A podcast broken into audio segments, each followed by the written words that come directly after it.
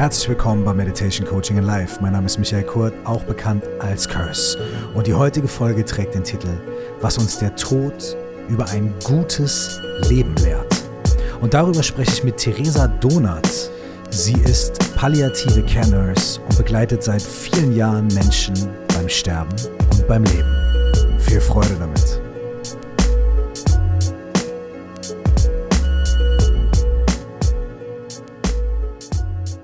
Herzlich willkommen nochmal hier in Meditation, Coaching and Life. Schön, dass du hier bist und schön, dass wir auch über Dinge sprechen können, die nicht sofort yeah, yeah, happy, go, lucky sind. Wir können auch darüber sprechen, dass unser Leben endlich ist. Und wenn du die vorherige Folge gehört hast, dann hast du vielleicht auch gehört, dass es im Buddhismus und in anderen spirituellen Traditionen sogar Methoden gibt, die direkt damit arbeiten, dass wir uns bewusst machen, dass wir sterben werden, um die Qualität unseres Lebens zu erhöhen, um die Qualität unserer Aufmerksamkeit zu erhöhen und um uns ein Gefühl von Dringlichkeit zu geben, gute Entscheidungen zu treffen, liebevoll zu sein, zu uns selbst und zu anderen Menschen. In der heutigen Folge spreche ich mit Theresa Donat. Sie ist 32 Jahre alt und arbeitet seit 13 Jahren in der professionellen Pflege. Seit ihrer Kindheit hat sie sich mit dem Tod und der eigenen Vergänglichkeit beschäftigt und so hat sie auch ihr beruflicher Weg in ein Hospiz geführt, in den onkologischen Bereich. Sie hat sechs Jahre lang auf einer Palliativstation gearbeitet, Menschen beim Leben und Sterben begleitet und ist seit vier Jahren Palliative Care Nurse. Aktuell studiert sie Pflegewissenschaften mit dem Schwerpunkt auf Praxisentwicklung und aus all diesen Erfahrungen heraus, sagt sie, hat sie für sich einen kleinsten gemeinsamen Nenner gefunden. Und das ist auch ihr Wunsch für alle Menschen, dass sie und wir alle einen bedürfnisorientierten Umgang mit uns selbst und unserer eigenen Sterblichkeit finden. Was genau das heißt, was Theresas Weg war, wie sie seit ihrer Kindheit oder in ihrer Kindheit mit dem Tod und der eigentlichen Vergänglichkeit konfrontiert wurde und was sie für Erfahrungen, Lehren und Dinge für sich selbst mitgenommen hat aus ihrer Arbeit und aus ihrem Umgang mit Menschen beim Leben und beim Sterben. Das erzählt sie mir. Und ich freue mich wahnsinnig über dieses Gespräch. Ich habe mir eine ganze, ganze, ganze Menge mitgenommen und ich hoffe, dass es dir genauso geht. Ich war nach dem Gespräch sehr beflügelt und sehr beseelt und sehr positiv und ich denke, das kannst du auch sein, obwohl es um dieses Thema geht. Aber immer wenn es um den Tod geht, geht es auch um das Leben und um das gute Leben. Was uns der Tod über ein gutes Leben lehrt, ein Gespräch mit Theresa Donat. Viel Freude. Okay, alrighty. Herzlich willkommen, Theresa. Vielen Dank, dass du die Zeit genommen hast und dass du Lust hast, ähm, mit mir zu sprechen. Wir haben eben im Vorgespräch schon gesagt, wir unterhalten uns einfach. Ja. Und zwar sprechen wir über das Leben und wir sprechen über den Tod und wir sprechen über das Sterben. Und wir sprechen über deine Erfahrungen damit, Menschen dabei zu begleiten. Äh, und wir sprechen über dich ganz persönlich und über den tibetischen Buddhismus und ganz viele verschiedene ähm, Dinge. Mm. Und ich hatte mir eigentlich eine Frage zurechtgelegt, die ein bisschen klischeeig ist, aber die werfe ich jetzt über Bord, die kommt vielleicht später nochmal eh im Gespräch. Meine erste Frage an dich wäre, wie, wie oft oder vielleicht unter welchen Umständen bist du dir bewusst, dass du sterben wirst? Ja, hallo Mike. Danke für die Einladung. Die Begrüßung möchte ich nicht unterschlagen. Du, du erstmal so, okay, da gibt man ähm. direkt so einen Hammer. ähm, ja, das ist eine schöne Frage, weil da kann ich ja gleich von meiner Kindheit aus aufrollen und muss erstmal nochmal nachdenken, weil, ähm, um das, um eins vorwegzunehmen, das Bewusstsein, ähm, dass ich sterben werde, habe ich schon als Kind gehabt. Mhm. Und ich weiß auch noch, wann das eingesetzt hat. Und das ist ganz simpel gewesen. Und zwar hatte meine Mama äh, ein Lexikon, also das äh, so ein Kinderlexikon. Mhm. Und ich habe mich schon, das ist auch Klischee, ähm, weil ich ja nur ähm, äh, Fachkrankenpflegerin bin, habe mich aber tatsächlich als Kind äh, immer für die medizinischen Bücher meiner Mama interessiert und die Anatomiebücher und Krankheiten und die Bilder angucken und so weiter und so fort. Und da gab es eine Beschreibung, was passiert, wenn ähm, das Herz aufhört zu schlagen. Mhm. Und da stand, also es war ein ganz, ganz kurzer Abriss und da stand dann ähm, sozusagen, wenn das Herz aufhört zu schlagen, nach drei Minuten stirbt das Gehirn ab und dann ist der Mensch tot. Mhm. Und ich, ich weiß das noch total. Natürlich wissen wir alle, Erinnerungen werden auch manchmal so verfälscht und vermischt sich so. Aber trotzdem, es war so emotional für mich, dass ich mich wahrscheinlich daran erinnern kann. Mhm. Und habe sofort so eine Angst verspürt. Und ich war erkältet an dem Tag und war nicht in der Schule. Und meine, meine Mama musste auf Arbeit.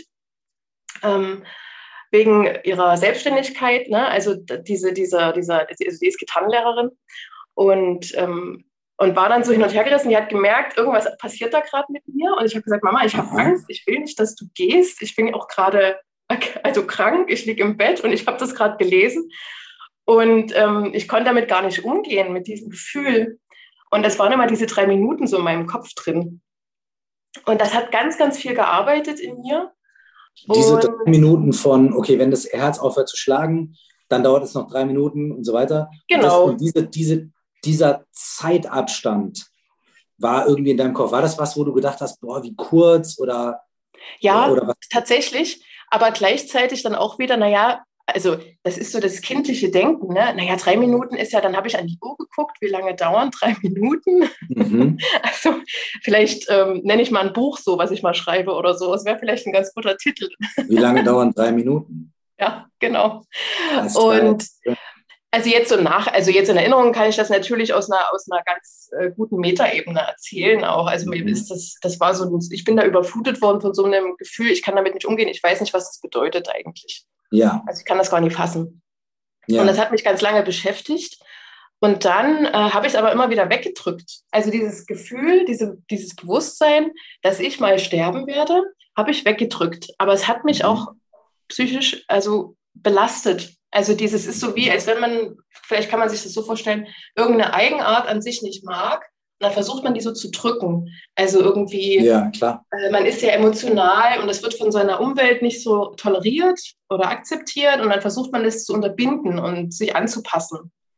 Und dann macht das ja was mit einem, also im negativen Sinne. Und so denke ich mir das äh, so im Nachgang, weil, und das ist jetzt ein großer Bogen, ähm, als ich nach der Ausbildung zur Krankenpflegerin ins Hospiz gegangen bin und habe dort ein Jahr gearbeitet. Und da habe ich mich bewusst, also ganz bewusst mit diesem Thema nochmal auseinandersetzen müssen. Du hast dich ja auch bewusst dazu entschieden, ins Hospiz zu gehen. Genau, also weil ich irgendwie, und das war ganz interessant, das ist ja, bei mir läuft das auch viel über Bauchgefühl. Ich habe irgendwie, ich habe noch nie in einem Hospiz vorher gearbeitet, aber irgendwie wusste ich, da zieht es mich hin. Mhm. Ähm, wahrscheinlich eben so in der Verarbeitung könnte man jetzt wieder mit, mit Freud und seiner tiefen Psychologie kommen, was mich dazu äh, da veranlasst hat oder das so zu fühlen. Äh, auf jeden Fall habe ich da mal festgestellt im Hospiz, dass man da sehr friedlich sterben kann. Also dass im Tod und das vielleicht so nochmal im Rückblick als Kind, äh, dass der Tod was immer Dramatisches ist und es ist ganz viel los und ähm, dann gab es ja auch, ich meine, es gibt auch Filme und selbst Trickfilme haben ja auch diese Darstellung ja. ne, mit Blut und was weiß ich. Und im Hospiz habe ich erstmal gelernt, dass das auch ganz friedlich und ähm, sozusagen abgeschlossen und, und irgendwie dazugehört. Also, dass es was mhm. Normales ist. Genau, und jetzt hast du ja gefragt, an welchen Stellen mir das bewusst ist. Und das, ich muss sagen, dass mir das tatsächlich sehr oft so geht. Also mir ist das einfach bewusst. Es ist nicht, aber ich würde trotzdem das abstufen zu jemandem, weil du das ja auch eingangs gesagt hast, mit jemandem, der das weiß, dass er, also der jetzt eine Erkrankung mhm. hat und gesagt bekommt, ähm, das wird jetzt nicht mehr geheilt werden. Das wird wahrscheinlich dazu führen, dass sie jetzt äh, demnächst versterben. So, ein Klassiker ist ja die Krebserkrankung dazu. Ja, ich finde es total interessant an dem Punkt, weil wir alle haben die Diagnose eigentlich. Also wir ja, alle haben die Diagnose, sie hm. werden sterben. Hm. Und nur ist uns das nicht so gewahr meistens, ne? weil, hm. weil wir denken, okay, cool, aber mit 90 oder mit 100 oder mit mhm. 80 oder whatever. Ne? Mhm. Ähm, aber eigentlich ist es ja, eigentlich ist der einzige Unterschied, wenn jemand die, die eine, eine Diagnose bekommt für eine Krankheit oder wie auch immer, an, an der diese Person sterben wird, an der Kondition, an der Diagnose hat sich nichts geändert. Es ändert sich nur was am Zeitplan. Das stimmt, ja. Hm. Und, äh, da, und da habe ich jetzt gar keine. Äh, ähm, es ist natürlich ein abstrakter Gedanke so, ne? weil wir mhm. denken immer, wir haben endlos Zeit, wir haben endlos Zeit. Aber selbst für jemanden wie uns, die wir glücklich sein können, dass wir keine konkrete Diagnose haben, wo jemand mhm. sagt, hey, in einem Jahr, in zwei Jahren, in drei Monaten, selbst für uns ist es ja eigentlich so, dass der Tod uns in jedem Moment ereilen könnte. Wir könnten einen Spaziergang machen, über die Straße laufen, wir werden vom Auto erfasst. That's it. Ja. Wir gehen nicht davon aus. Ja. Aber eigentlich ist es, ne, ist, ist ja, es so. Das stimmt. Ich stimme dir dabei zu, dass der Unterschied ist es wahrscheinlich, es gibt A, jemanden, der also der mir das konkret sagt. Das gibt es mhm. so im Alltag, es, ist, es, es wird fassbarer. Mhm. Also äh, der ärztliche Kollege oder die Kollegin dann in dem Fall das einem Patienten überbringt. Ähm, und ich finde das so spannend, ähm, dass das im Gehirn sofort was auslöst, was es dann in, also da, da wird ja was in Gang gesetzt im, in der Verarbeitung. Äh, vielleicht hast du das auch schon mal gelesen, so die Trauerphasen. Also wenn man, man trauert ja selber um sein Leben. Also das kann man äh, mhm. den Zugehörigen, damit beschäftige ich mich natürlich auch in meinem ja. Berufsfeld.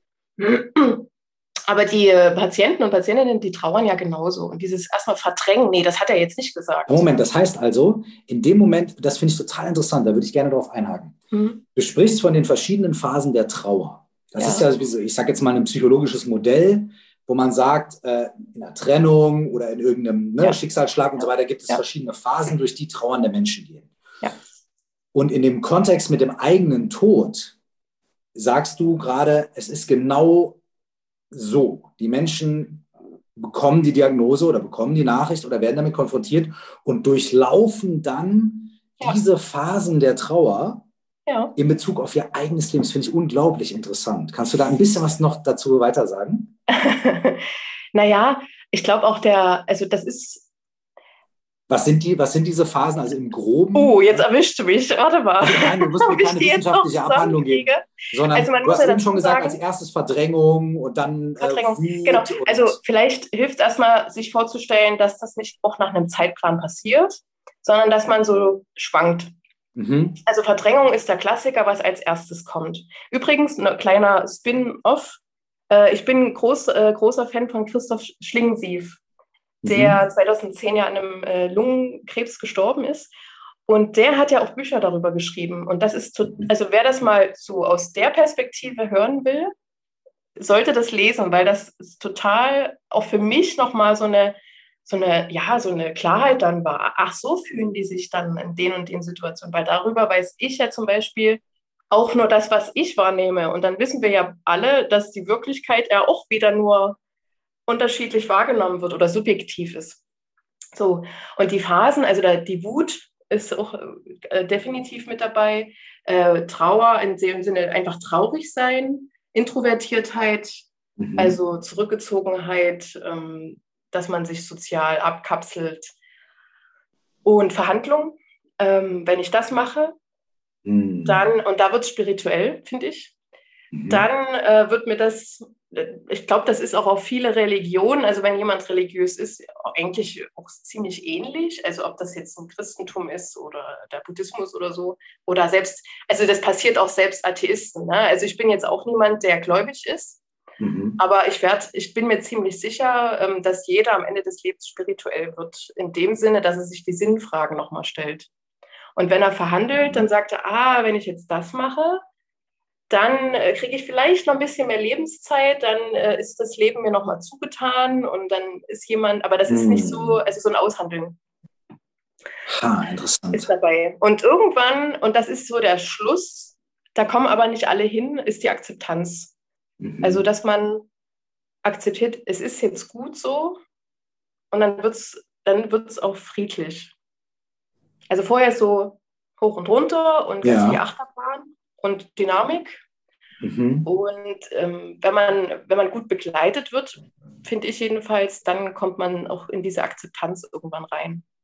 Das wiederum bei Zugehörigen später kommt. Also die ja. so synchron läuft es halt nicht. Und das finde ich ähm, auch die Herausforderung, wenn jetzt ähm, so jemand wie ich oder so, der das auf Palliativstationen begleitet, ich muss mir im Klaren sein, dass die Zugehörigen, äh, wenn, die, wenn man um die Phasen sich jetzt äh, damit beschäftigt, nicht auf der gleichen Ebene sind. Sich woanders befinden. Äh, auch das ist total interessant. Trotzdem würde ich gerne noch kurz vorher einmal einhaken. Ja. Weil du hast gesagt, wenn die Akzeptanz kommt, und es ja. tut es nicht bei allen Menschen, ja. Ja. dann ist ein friedlicher Tod möglich. Ja, finde ich. Also ist meine Erfahrung. Hm? Ja, und, und dann hast du gesagt, es ist also quasi auch ein bisschen so, du hast gesagt, wenn man gut begleitet wird. So. Also würdest du sagen, dass, dass Menschen im Sterbeprozess zu begleiten, dass die wichtigste Aufgabe ist, eine Akzeptanz ähm, zu, zu, zu, zu facilitaten, zu begleiten? Also das muss nicht immer professionell begleitet werden. Das ist jetzt alles, was ich sage, ist jetzt Erfahrungswerte.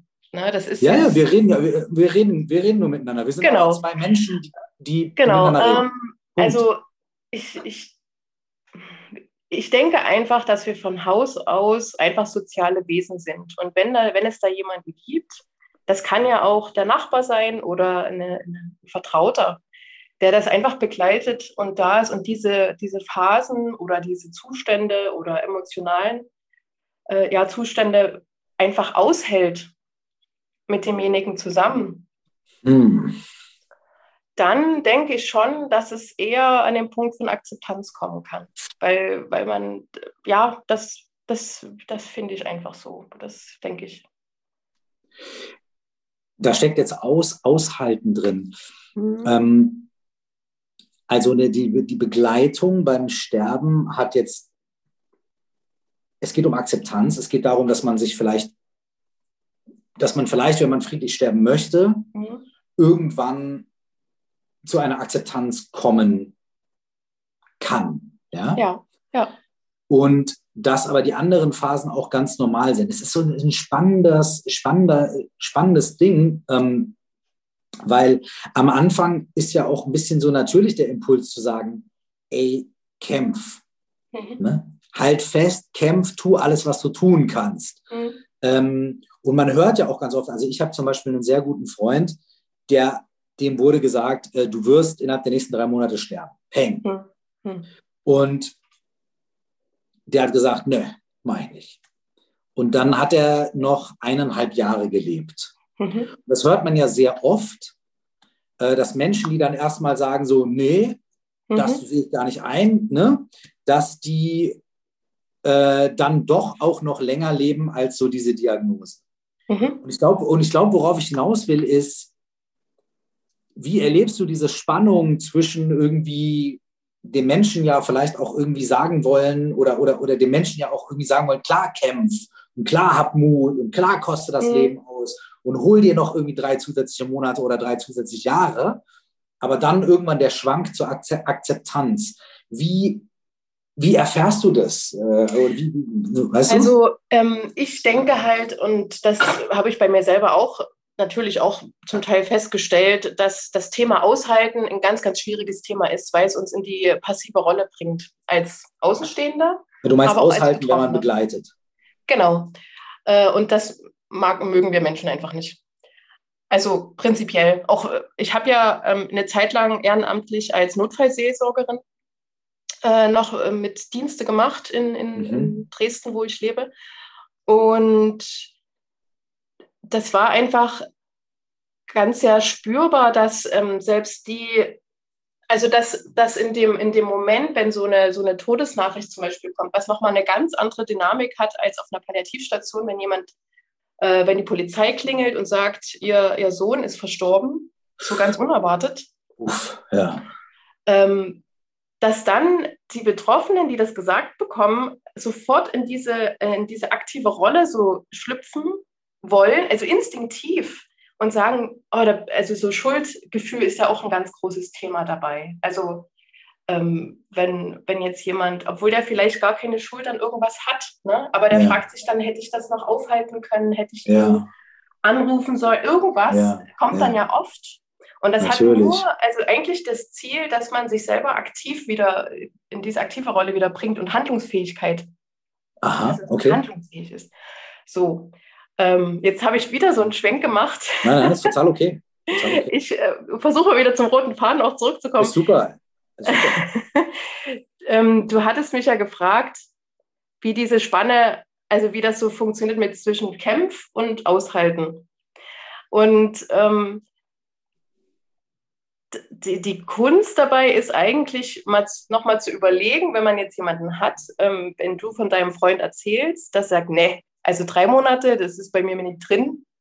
Also das, das ähm, nö, ignoriere ich jetzt mal, salopp gesagt dann ist das ja ein Mensch, der von Haus aus auch kämpfen will. Und dann kannst du natürlich, du kennst den oder kanntest ihn und sagst natürlich, ja, und also so mitzugehen und wir schaffen das zusammen. Und wenn man aber irgendwie merkt, irgendwie erzeugt man damit nur mehr Druck, wenn man sagt, mm. kämpf, mhm. du musst kämpfen. Also dann sollte man, also das ist ja so ein, so ein Feingefühl, das ist ja so zwischen den Zeilen manchmal so spürbar, finde mhm. ich. Um, dann wieder den Schritt zurückzugehen und zu sagen, was braucht derjenige jetzt aber gerade wirklich? Weil mir ist da so im Hinterkopf äh, ein, ein, Patient, der war selber Coach mhm. und war auch erst Mitte 40. Und die Diagnose war auch, also palliativ, da war also da war nichts äh, in, in, Richtung Heilung, da ging es auch nur um, um, Wochen. Und der hat nämlich dann auch so reflektiert und gesagt, ich habe immer anderen so erzählt, dass die kämpfen müssen, aber jetzt höre ich das selber und mir geht es richtig auf den Keks. Weil ich will gar nicht. Und keiner sieht das, dass ich nicht mehr will. Ja. Ja. Also so wie man lebt, so darf man natürlich auch versterben. Und wenn das bedeutet, dass jemand sagt, nee, ich habe aber ich, ich, ich habe aber jetzt keine Lust zu kämpfen, dass man das mit aushält und da mitgeht und sagen, okay, wie können wir es dir angenehmer machen? Was brauchst du gerade? Ich glaube, der Punkt ist wahrscheinlich in dem Moment, und vielleicht ist es auch sehr schwer, hm. vor allem wenn jemand verstirbt, den man liebt. Ja. Ähm, dass man erkennt, was will ich jetzt am liebsten in der Situation gerade? Ich will, mhm. dass der Mensch lebt, ich will, dass der kämpft oder ich, oder ich will, dass der Mensch akzeptiert, was auch immer. Mhm. Ne? Ja. Dass man erkennt, okay, was ist das, was ich gerade will? Und was ist aber vielleicht das, was dieser Mensch gerade will oder braucht? Ja. Und dann eine Sensibilität dafür zu entwickeln, zu sagen, okay, es geht jetzt gerade nicht nur um mich, sondern vor allem auch um diesen Menschen. Und wenn der Mensch kämpfen möchte, bin ich dafür da und stehe neben ihm. Ja. Und wenn der Mensch aber langsam etwas anderes möchte oder etwas anderes braucht, dann begleite ich das auch. Mhm. Ähm, und, und sich immer wieder vielleicht auch irgendwie zu checken, so, okay, ist das, was ich jetzt gerade hier mit der Person mache, geht es da eigentlich um mich oder geht es um diesen ja. Menschen? Ne? Ja. Und mhm. ist auch okay, wenn es manchmal um mich geht, weil ich habe ja auch, ich darf ja meine Gefühle nicht vergessen aber das irgendwie zu, zu gucken, wie kann ich die andere Person begleiten? Du sagst das Wort begleiten, mhm. du sagst das Wort aushalten sehr oft. Und mhm. ich habe immer irgendwie so das Gefühl, dass du total recht hast. Ich das aber gerne noch erweitern würde um den Begriff Dasein. Ja, das gehe ich mit dir mit. Ja. Ne? Denn, denn manchmal ist Aushalten, manchmal äh, hilft es beim Aushalten einfach da zu sein habe ich das Gefühl. Wirklich mhm. einfach zu sagen, ey, es ist, wie es ist und ich bin hier und ich weiche nicht zur Seite. So. Ähm, was, wie nimmst du das äh, oder wie hast du das selber oder wie nimmst du das selber wahr als Person, die dort auf einer Palliativstation tätig ist? Gibt es irgendwie große Gemeinsamkeiten von den Menschen, die sterben, was sie sich wünschen oder was sie sich auch vielleicht vom Kontakt zu dir wünschen? Oder ist das sehr, sehr individuell? Also das Erste, was mir dazu einfällt, ist eigentlich nochmal ähm, über die Krankheitsgeschichte reden zu wollen. Das haben ganz viele gemeinsam, weil viele mhm. dann anfangen, an den Anfang, äh, also oder darüber nachzudenken, wie war das denn bei der Diagnosestellung? Mhm. Was ist da passiert? Ja. Wie wurde mir das überbracht? Hätte ich vorher anders reagieren können? Hätte ich mein Leben anders gestalten müssen, damit ich diese Erkrankung jetzt nicht habe? Ja. Ähm, oh, also es geht so viel um Aufarbeitung, habe ich das Gefühl, nochmal. Mhm. Also das irgendwie auch in, in, in kleine Kisten zu packen, damit es eben aufgearbeitet ist und, und Akzeptanz. Also das, was du vorhin nochmal gesagt hast mit dem, mit dem Dasein und aber auch selber zu sich zu reflektieren und zu sagen, was fühle ich denn jetzt dabei, wenn ich das begleite?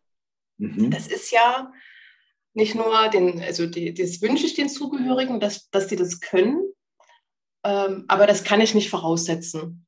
So. Und da sehe ich mich eher in der Rolle, das auch zu also auch da, da zu sein für die Zugehörigen. Und da gehört es aber eben auch wieder dazu, dass ich mich reflektiere und sage, wann nehme ich mich zurück? Wann kriegen die das hin? Wann ist also die, dieses, die Familie so eine Einheit, dass ich weiß, die, krieg, die kriegen das total gut hin. Das schaffen die. Auch ohne meine Hilfe jetzt in dem Sinne oder ohne, ohne Aufklärung oder und wenn die Fragen haben, kommen die auf mich zu darauf, das weiß ich einfach. So, und dann gibt es natürlich auch die, Familien, äh, die damit äh, auch, ja, total überfordert sind, was total normal ist. Ne? Also das ist ja ein normaler, normaler Aspekt dabei, wenn man äh, damit auch keine Erfahrung hat oder das so aus heiterem Himmel kam oder äh, whatever da welche Faktoren mit reinspielen, dann, dass ich der pragmatische Part bin und auch gucke, wie geht es den Zugehörigen damit? Mhm. Äh, muss ich den vielleicht, was hieß müssen, ich mag das Wort eigentlich gar nicht, ja. aber ähm, sollte ich vielleicht ihn mal darauf ansprechen, ob er mal eine Auszeit braucht von, der, von dem Dasein, wie du es ja auch gesagt hast. Ja, mhm. Weil du hast es völlig richtig auch erkannt, man hat ja selber als Begleiter auch Gefühle und wann ist es mir zu viel und die eigene Grenze zu erkennen. Und das fällt mir gleich als nächstes ein. Ich glaube ganz, also ich würde jetzt mal sagen, allen Sterbenden ist es wichtig, dass man ehrlich und transparent ist. Hm weil das ist auf jeden Fall auch ein Thema, was wir noch aufzuarbeiten haben. Das ist wiederum eine, was Historisches, wie wir mit solchen schweren Erkrankungen früher umgegangen ja. sind, mit Sterben. Und die spüren das einfach, wenn man nicht ehrlich ist. Du meinst spezifisch in Bezug auf die Krankheit und den Verlauf und den Prozess oder insgesamt überhaupt auch mit deinem eigenen emotionalen Zustand. Alles. So also alles. Also wenn jemand, ähm, also wenn, wenn das auch wenn das um die Diagnostik geht oder das ganze medizinische, dass man da klar kommuniziert, die und die Möglichkeiten habe ich für mich als Betroffener. Ich darf aber selber entscheiden. Also das Bedürfnis nach Autonomie ist da vielleicht, steckt da auch noch dahinter oder da drin. Okay, Bedürfnis nach Autonomie und, ja. und die Autonomie ist natürlich gegeben, wenn jemand dir klar sagt, was Sache ist. Ne? So. Genau, richtig. Also dann kann und dann ich ja weißt du, was los ist und dann.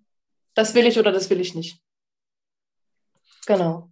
Und aber auch ja, auf der emotionalen ja, Ebene ja. ähm, habe ich das Gefühl, dass, dass die Sterbenden, ich nenne es jetzt, ich nenne es jetzt mal Sterbende, einfach hellhöriger auch sind oder feinfühliger auch nochmal.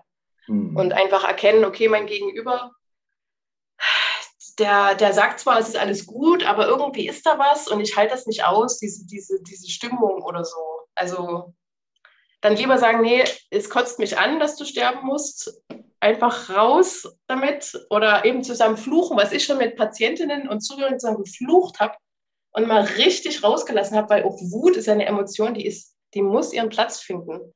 Ja. Und wenn man das immer drückt, dann ähm, finde ich schon, dass das äh, ja irgendwo anders wieder aufploppt oder ja irgendwie da Schwierigkeiten macht oder oh, ja, also einfach in der, im Gesprächsverlauf sich ungünstig auswirkt, könnte man sagen. Ja. Oder in der ganzen Begleitung an sich. Man sagt ja so, das sieht man öfter auf Social Media, Memes, Bilder oder Artikel in Zeitungen von Leuten, die sagen, ja, wir haben 50 Menschen, die irgendwie 90 Jahre alt sind oder kurz vor dem Sterben sind und so weiter, gefragt, was sie im Leben am meisten bereuen mhm. oder welchen Tipp sie den Leuten am meisten mitgeben. Mhm. Ne? Mhm. Und die Sachen sind immer relativ ähnlich. So, es ist immer so, scheiß drauf, was andere denken, ne? entscheide ja. dich für Liebe, so, ja, ja. arbeite weniger, verbring mehr Zeit mit der Familie und so weiter. Ne? Ja, ja. Und du sagst jetzt zum Beispiel, äh, die Menschen wünschen sich Ehrlichkeit. Ja. Die Menschen wünschen sich, basierend auf dem ehrlichen Umgang mit ihnen, eine Autonomie. Ja, ja. genau. Äh, mhm. Die Menschen wünschen sich, auch ihre fucking Wut rauslassen zu dürfen, ja. weil es nämlich dazugehört. Ja. ja. War, es ist eine unfaire Frage an dich vielleicht, aber warum müssen so viele von uns erst kurz vor dem Tod stehen, bevor uns diese Dinge im Leben klar werden und wichtig werden. Warum glaubst du, ist es so? Ich denke einfach, weil die Angst vor dem Unbekannten zu, zu, zu groß ist. Hm. Also ich würde mal sagen, also ich habe schon ein entspannteres Verhältnis dadurch, dass ich damit auch schon viele Jahre arbeite zu dem Thema. Und Du meinst die Angst vor dem Unbekannten, wenn ich dich richtig verstehe, dann meinst du folgendes. Da meinst du, sag mir, wenn ich falsch liege. Da ja, meinst du, ja.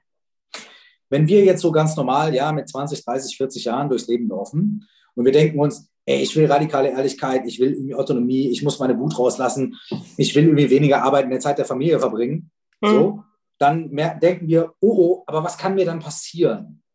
Werde ich dann geliebt? Werde ich dann akzeptiert? Mhm. Werde ich bla und so weiter? Uiuiuiuiui.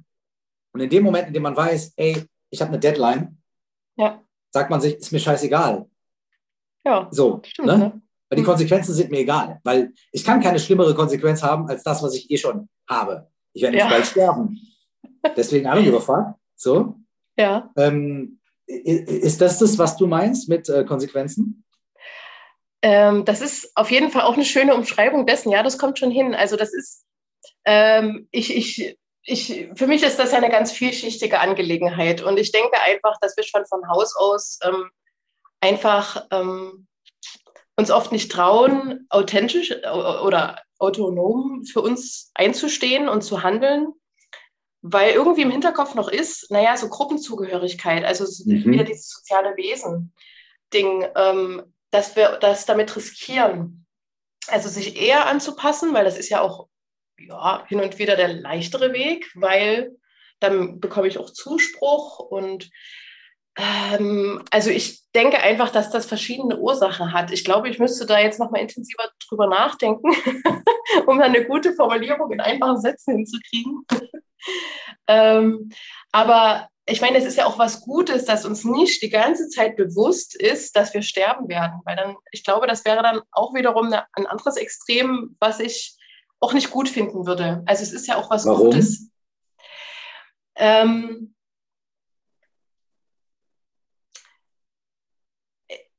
das ist eine gute Frage. ähm, weil ich schon das Gefühl habe, dass man dann dennoch freier im Kopf ist. Also ich habe jetzt nur den Vergleich zu denen, die es eben wissen und die blöderweise, also ich würde nicht mehr mit Zahlen äh, hantieren. Also ich würde niemandem sagen, ein Jahr und dann war es das, sondern ähm, würde das anders irgendwie versuchen auszudrücken. Und dann, das ist ja immer im, im, im Kopf drin. Also es ist immer die ganze Zeit dennoch an der Oberfläche, mal weniger, wie so ein, wie so ein Lautstärkeregler, aber es ist immer da, ach, ich bin schwer krank, ich muss mal sterben.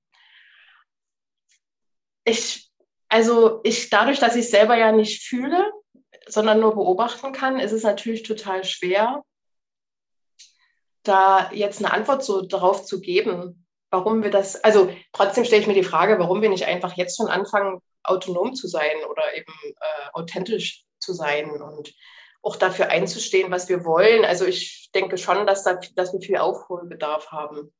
Aber ich denke einfach, dass das, und das ist, was ich vorhin schon gesagt habe, wie wir mit schweren Erkrankungen umgehen und mit dem Sterben und dem Tod, das haben wir eigentlich hier in den Breitengraden noch überhaupt nicht so drin in, in, in, in gesunden Umgang damit. Und mhm. wenn man mal davon ausgeht, dass, dass man auch, dass wir zu Kriegszeiten, also selbst Kaiserreich, wie wir erzogen, also wie unsere Urgroßeltern erzogen worden sind, mit Drill, mit Unterdrückung und äh, also eigentlich Gehorsam, das ist ja immer noch im, im, im Aus, also im Ausblenden, das ist ja immer noch so drin. Dieses Gefühl, ich muss gehorsam sein und ich muss irgendwie ein Bild erfüllen oder einen Anspruch oder Leistungsdenken. Ich finde, die Deutschen sind auch ganz doll fleißig und also die sind so, da ist Fleiß ein, ein Aushängeschild, ähm, weil das merke ich schon am Ende, wenn man am Ende des Lebens so ist, dass man, dass viele trotzdem mit sich hadern, ob sie genug im Leben gemacht haben. Das gibt es natürlich auch.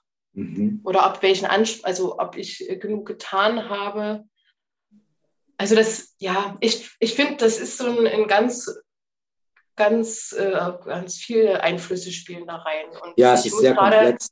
Es ist natürlich nicht so, dass, ähm, da sagst du auch was sehr Interessantes, natürlich nicht so, dass alle Menschen jetzt am Ende ihres Lebens äh, jetzt in einen Topf, in einen Zaubertrank mit Lebensweisheit hm. getunkt sind und auf einmal nur noch irgendwie Kalendersprüche von sich geben, hm. sondern natürlich werden Menschen auch mit ganz viel Reue sterben hm. oder mit ganz viel, ganz vielen Ängsten und so weiter. Ne? Und das finde ich auch interessant. Ähm, du hast eben auch am Anfang von friedlich sterben gesprochen. Ne? Mhm. Und du hast dann gesagt, das hängt mit einer Akzeptanz des Todes zusammen. Mhm. Finde ich ja. Mhm. Meinst du, das hängt vielleicht auch mit einer Akzeptanz des Lebens zusammen? Ja. Weil wenn man jetzt sagt, naja, ich werde sterben, aber ich habe akzeptiert, dass ich sterbe, aber ich sterbe voller Reue, voller Sühne, voller Schuldgefühle äh, und so weiter, ist es vielleicht auch nicht so friedlich, oder? Das denke ich auf jeden Fall auch. Ähm, also dazu auch noch zwei Anekdoten. Gerne. Dass es eine Patientin gab, die hat so den Satz geprägt, also die war wiederum sehr mit sich im Reinen. Mhm. Die hat gesagt, ähm, ich kann am Ende meinen Namen unter mein Leben schreiben. Also mhm. wie ich gelebt habe, das ist, das ist meins gewesen. Da steht mhm. mein Name auch dahinter. Mhm. So, ich habe nicht das Leben eines anderen oder einer anderen gelebt oder ich habe äh, zu viel von, von anderen übernommen oder so. Mhm. Und dann gibt es aber auch die Fälle, und da dachte ich gerade, das fiel mir gerade noch so ein, die, die Richtung der Palliativpflege oder Medizin, die ist ja so gesehen als offizielles sehr jung. Also 1986 ist die erste Palliativstation eröffnet worden. Wow. Mhm. Und Ach, ich mein, finde. Mein, mein, Vater hat früher äh, im Kinderkrankenhaus gearbeitet. Ja. Und der hat gesagt, naja, damals gab es keine Kinderpalliativstationen, die sind halt bei uns im Krankenhaus gestorben, die Kinder. Ja. ja. So, ne? Also das war damals noch nicht getrennt quasi ja. oder noch nicht gesondert. So. Ja. Und ähm, ich finde aus dem Grund heraus, also hier in Deutschland, ne? also ich rede jetzt vom, vom, vom von Deutschland ja. an sich, ähm, und finde, dass es noch so jung eigentlich ist. Dabei ist es vom Denken her, wenn man es jetzt mal logisch rangeht, es ist ja bedürfnisorientierte Pflege oder auf Symptome ausgerichtet das sollte eigentlich grundlegend Ansatz jeder Behandlung sein. Also diese Bedürfnisorientierung. Erklär mir, was du damit meinst. Also ich meine damit, ähm, dass man kann natürlich jetzt in eine Therapie sich überlegen als Mediziner, jetzt als Beispiel. Ja. Und da gibt es auch Leitfäden, Leitlinien, Standards. Man kann das alles in Schablonen pressen und man kann das auf das Krankheitsbild anpassen. Also jeder Mensch mit äh, weiß ich nicht, Leistenbruch braucht X. So. Genau, zum Beispiel. Das ist ganz, genau. Aber ich, ich muss trotzdem ja den Menschen, der, der betroffen ist, abholen und fragen, willst du das überhaupt? Mhm. Und was willst du, wenn du es nicht willst? Mhm. So, das meine ich damit. Also dieses, dieses diese Ganzheitlichkeit ähm, und nicht nur das Krankheitsbild zu sehen, also deswegen, also so Mediziner, die denken eher linearer, mhm. würde ich jetzt mal behaupten. Und wir aus der, aus der professionellen Pflege, wir denken das Ganze so, so zirkulär, also so komplex.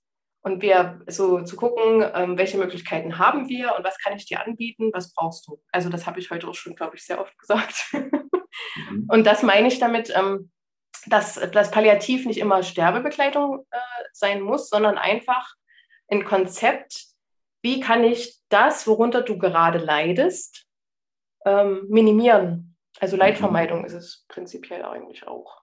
Mhm. Finde ich jedenfalls, genau. Und es gibt die, ähm, die Fälle, wo jemand sein Leben nicht akzeptieren kann, so wie es verlaufen ist. Und das sind meistens, äh, denke ich, die, die ähm, sich angepasst haben. Und da bringt das wieder rein viele Frauen, die so in den 50ern, 60ern jung waren, sich verheiratet haben, die Rolle der Hausfrau ausgefüllt haben, aber das vielleicht überhaupt nicht wollten. Aber die haben es halt gemacht, weil sie Angst hatten. Also meine, meine Großmutter war leider, also ich, die ist auch zeitlich verstorben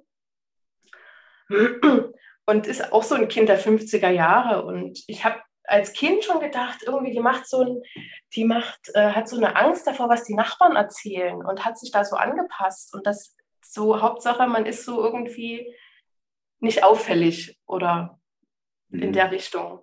Und denke daher, dass wir jetzt erstmal dahin kommen, ähm, uns Autonomie zu wünschen.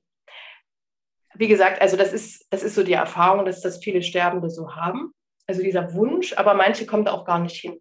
Die, die können, wenn ich, wenn ich die frage, was brauchen sie jetzt in dem Moment, äh, ist das manchmal schon zu viel. Das können ja. sie mir dann nicht sagen, weil die das nicht gelernt haben. Das, das ist ein krasser Punkt, genau. Mhm ähm, als du von bedürfnisorientiert gesprochen hast, kam mir der Gedanke, wie viele Menschen kennen eigentlich ihre eigenen Bedürfnisse? Ja, ja das, das wirst du wahrscheinlich in deiner Arbeit ja ähnlich als Thema haben, kann ich mir vorstellen. Also wenn man so oh, absolut und auch in meinem Leben ja, als ja. Mensch ja. Ähm, zu erkennen, das Bedürfnis, was sind überhaupt Bedürfnisse? Bedürfnisse sind nämlich nicht irgendwie Triebe, Ne? So? Oder, genau. oder, oder, oder, oder beziehungsweise nee, andersrum. Sind Bedürfnisse Triebe? Wenn ja, was bedeutet das? Wenn nein, was bedeutet das? Ja? Hm. Wie unterscheide ich das? Wie komme ich in Kontakt mit meinen Bedürfnissen? Und wie komme ich in Kontakt mit einem Teil von mir, der mir zugesteht, Bedürfnisse zu haben hm. und diese auch auszudrücken? Hm. Und das ist nicht einfach.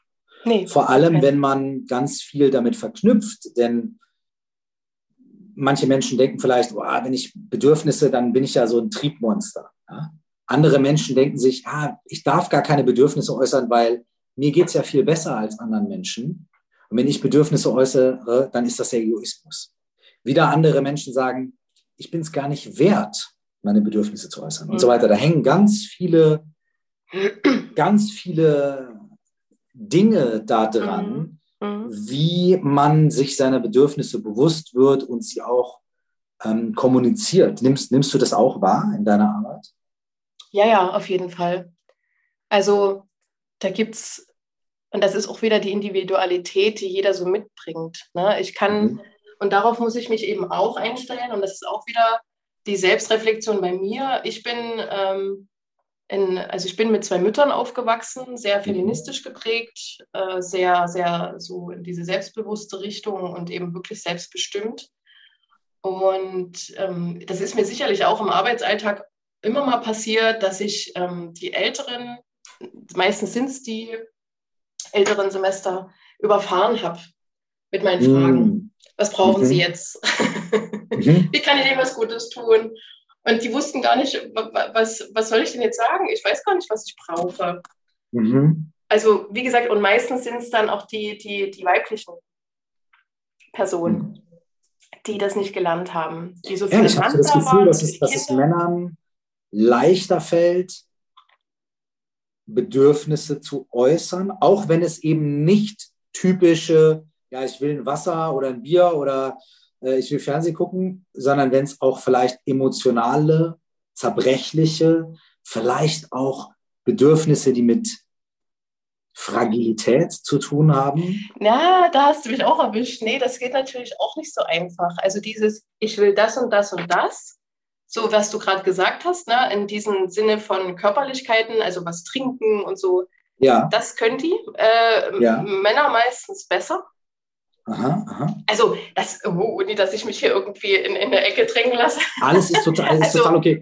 Wir, wir, guck mal, ich, ich, ich sag's mal so dazu. Also, wir sind ja beide, also wir, wir reden, wir können ja sowieso nicht über Absolutismen reden. Nee, nee, nee. Und es ist hoffentlich auch allen Menschen, die zuhören, klar, dass wenn man jetzt sagt, Männer, Frauen oder nicht-binäre Personen und so weiter, dass wir nie irgendwie über irgendwelche Gruppen von Menschen irgendwas Absolutes urteilen möchten und wollen. Weil jeder Mensch ist individuell. Ja. Ne? Und ähm, man kann aber vielleicht einfach völlig wertfrei aus, aus so einer alltäglichen Erfahrung einfach irgendwie plaudern. Und das Ja. muss, muss ja auch nicht allgemeingültig für alle sein und so weiter und so fort. Und darum geht es jetzt gar nicht. Sondern wir, wir, wir quatschen ja einfach. Und ich glaube auch und hoffe auch, dass alle Menschen, die uns zuhören, dass das auch soweit äh, soweit abstrahieren. So, ne? Ja. Und äh, Also deswegen würde ich sagen, lass uns äh, frei quatschen, wohl wissend, dass alles, was wir sagen, immer relativ ist und auch immer irgendwie eine persönliche Erfahrung. So, Ja. sagen wir mal. Ja. Weißt du? Ja. Nee, also ähm, danke, dass du es auch nochmal so, so aussprichst. Also es ist mir persönlich ja sowieso wichtig, ähm, dass man nicht verallgemeinert, auf jeden Fall. Ich bin nur der Meinung, ähm, dass die, die ähm, männlichen Personen oft auf der sachlichen Ebene ihre Bedürfnisse gut äußern können. Mhm. Die emotionalen Sachen ähm, eher, eher weniger. Da gibt es aber interessanterweise auch nochmal Unterschiede in dem Alter, also wie alt derjenige ist Aha, tatsächlich. okay. Vielleicht wodurch welche Epochen, durch welche sozialen Umstände dieser Mensch geprägt wurde. Genau, und ähm, was gerade dran ist. Also ich habe das Gefühl, und da ist es geschlechtsunabhängig gewesen bisher, dass so in den 50ern bis so Mitte 60, dass das am dramatischsten oft war, weil das so das Alter ist, naja, man ist so vor der Rente, ich habe noch ein paar Mhm. Arbeitsjahre, darauf freue ich mich, ich habe vielleicht Enkel oder Mhm.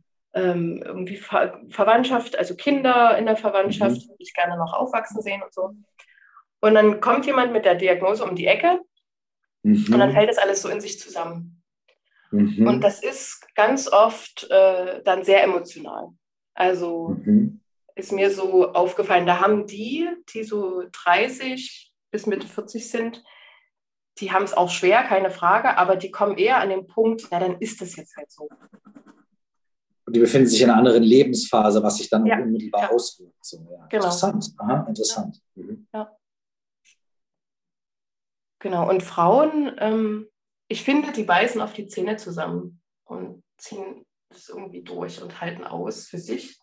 Und Ja. gleichzeitig ähm, haben die diesen Zugang zu den Bedürfnissen nicht. Das wird jetzt die so jetzt kommen, also ich hatte ja auch schon junge Patientinnen, da ist das anders gewesen. Die haben dann natürlich schon eine andere, die sind doch so, haben im, sind im Berufsleben erfolgreich gewesen und so, die haben eine ganz andere, ganz anderes Auftreten und ein ganz anderes Verhältnis zu sich selber. Aber so die, ja, die in den 50ern, wie gesagt, 60ern groß geworden sind, jung waren und da ist noch eine andere, andere Überzeugung so, wie man mit Emotionen umgeht dabei. Das denke ich auf jeden Fall. Und hast du, ich würde jetzt vielleicht mal springen Ja. und würde, würde vielleicht ähm, zu, ja, zu, zu dem Prozess des tatsächlichen Sterbens an sich Mhm. ähm, einfach mal kommen. Das ist ja was, was wir jeden Tag irgendwie in der Glotze sehen. Ja? Ja. Also ich weiß nicht, wie viele Menschen ich schon im Fernsehen, im Internet habe sterben sehen. Mhm. Ja? Mhm. Und auch oft auf eine unfassbar banale Weise. Mhm. Ah, die Bankräuber flüchten, erschießen aus Versehen ein Kind. Ah, äh, das wird so als der Tod als dramatisches Stilelement. Mhm. Ja. Aber es ist, glaube ich, sehr, sehr selten für die meisten Menschen, dass sie wirklich dabei waren. Mhm. als ein anderer Mensch gestorben ist. Mhm. Und das finde ich eine krasse Diskrepanz, die wir uns irgendwie, derer wir uns irgendwie sehr selten bewusst sind. Ja, das stimmt. Wir sehen irgendwie Tod und Menschen sterben pausenlos um uns herum, aber wirklich dabei zu sein und dabei präsent zu sein, ähm, ist, ja, ist für den meisten von uns fern. Und da mhm. haben wir wahrscheinlich auch unfassbar Angst davor. Mhm. So. Ähm, magst du ein bisschen was darüber erzählen? Sehr Einfach gerne. vielleicht irgendwie, ja. also äh, man könnte jetzt standardmäßig sagen, wie war das, wie war es zum ersten Mal oder so, aber whatever, was, was auch immer du darüber erzählen möchtest, vielleicht was das gemein hat oder was es oder wie, wie es unterschiedlich ist oder wie du das wahrnimmst oder was auch immer du darüber erzählen und, und teilen möchtest, irgendwas, was dir aufgefallen ist, irgendwas, was auch immer es ist, ähm, was auch immer mhm. du darüber teilen möchtest. Mhm. Ähm, naja, ich kann schon am Anfang, wo ich das das erste Mal ähm, gesehen habe, also diesen Sterbeprozess, weil du von Angst gesprochen hast. Und das ist definitiv was, ähm, in meiner Ausbildung gewesen. Da war ich im, im Pflegeheim zu einem Einsatz. Und das war um Weihnachten herum. Da ist es ja sowieso nochmal emotionaler. also das spielt wahrscheinlich da auch noch mit rein. Und äh, wurde dort leider ähm, beauftragt, also ich konnte gar nicht Nein sagen, mich an das Bett einer Frau zu setzen, die gerade im Sterben lag. So, ja. setz dich jetzt mal dahin, damit die nicht alleine ist. Und ich habe so eine Angst gehabt. Und ich kann dir gar nicht sagen, warum eigentlich. Ich glaube wirklich dieses Unbekannte, was passiert jetzt. Danke, dass du das gemacht hast. Und das war, also ich habe geschwitzt, mir war, das war mir nicht egal. Und ja, also das war, aber ich, ich, ich bin halt, ich habe das ausgehalten, ne? Also das, das ging, aber ich, ich fand das trotzdem auch wiederum dann interessant, dass das so, dass ich so reagiert habe. Und mit den Jahren, dann habe ich ja trotzdem diese Scheu davor nicht verloren, interessanterweise. Ähm, und habe dann in meiner Prüfungsphase, sage ich mal, also das letzte halbe Jahr der Ausbildung, war ich auf der Intensivstation. Mhm. Und dort sind ja die, die, das Versterben auch sehr dramatisch oft. Also ja. Es mhm. war auch eine unfallchirurgische ähm, Station und neurochirurgisch, also so viel auch mit Hirntod nach Unfällen und so. Und ich kann mich an jeden Verstorbenen in der Zeit erinnern. Also ja. bildlich. Namentlich ja. nicht mehr. Ja. Aber das ist ganz, ähm, ganz tief irgendwie abgespeichert. Und ja. auf der Palliativstation wiederum im Hospiz äh, war, ist es interessanterweise anders. Man hat dort natürlich einen, einen, ganz anderen Zeitraum, in dem man die Menschen so begleitet und wie intensiv das ist. Aber es ist ruhiger. Und es ist so wie, wenn die sterben, wie mit einem Handschlag, gehen die dann halt, sind die dann von der Station gegangen. Also die sind dann auch weg zum Teil manche, an, mit der man oder mit denen man sehr intensive Gespräche hatte, an die kann ich mich noch erinnern bildlich, keine Frage. Aber die sind erstmal so, als wenn man einen, einen Freund verabschiedet, der ist ja auch nicht immer präsent so im Kopf oder es ist nicht ja. so, so als was Dramatisches abgespeichert. Es ist, ist gut so gewesen. Und das so in dem Verlauf, ähm, wenn ich darüber nachdenke, hat sich das sehr eben bei mir verändert. Und das würde ich halt vielen wünschen, weil ich kann diese Angst davor total nachvollziehen. Also mhm. auch emotional. Aber wenn man das so überwunden hat und sagt, man, man, kann da, man kann das lernen, auszuhalten. Jetzt zum Beispiel, ne? also wenn jemand sagt, naja, irgendwie, ich habe vor dem Thema solche Berührungsängste, ich schiebe das an jedem Moment weg. So an sich also ich sage jetzt nicht, dass jeder irgendwie bei einem, bei einem Sterbeprozess dabei sein sollte, aber mir geht es so ganz grundlegend um die Frage, wie ähm, zugewandt bin ich dem Thema oder weil ich muss mich ja für mich persönlich auch irgendwie damit auseinandersetzen. Ähm, wie, da geht ja, geht's ja los bei Patientenverfügung oder Vorsorgevollmacht zum Beispiel. Ähm, damit meine Zugehörigen auch abgesichert sind. Und der Prozess an sich, was ich total spannend finde, ähm, ist auch, die Sprache verändert sich, also wie die Sterbenden mit mir kommunizieren. Die sprechen bildlicher dann. Also die, die das ist so ein bisschen wie ein, äh, so ein Delir, also nicht alkoholisch oder so, sondern ja, einfach ja. So, ein, so ein latenter Verwirrtheitszustand. aber jetzt nicht so, die wissen schon noch, dass die im Krankenhaus sind, aber die, die sagen zum Beispiel, ähm, äh, ich muss noch durch diese Schleuse, aber die ist nicht offen. Ich kann noch nicht gehen. Zum Beispiel. Wow. Ja. Oder rufen Sie mal meinen Chef an, ich muss jetzt hier kündigen. Ja. Oder also sowas zum Beispiel. Oder wir hatten auch mal, wir hatten auch mal einen relativ jungen Patienten, äh, da, der hat gesagt, also der konnte überhaupt nicht mehr aufstehen oder so. Und dann hat er seiner, seiner Freundin gesagt, du, ich, ich muss jetzt mal hier aufstehen. Ich muss den Himmel mal meinen Arsch zeigen. Weil der so, ich will da noch nicht hin.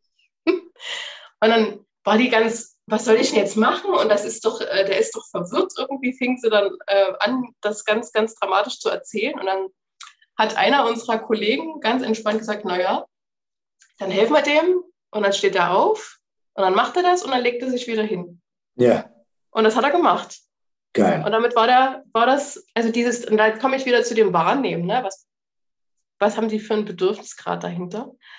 Aber das meine ich so mit der Sprache, also es wird so Metapher, es kommen so Metaphern zum Tragen. Das ist mhm. ganz oft, oder dass die da, ihren, irgendjemanden sehen, das ist natürlich wie ja, in Büchern so der auch Klischee, aber es ist tatsächlich so, dass die dann jemanden sehen, auch in der schwarzen Kutte, da kommen wahrscheinlich so auch Kindheitsbilder wieder hoch. Kann ich ja. mir vorstellen. So wie man sich den Tod als Sensenmann vorgestellt hat.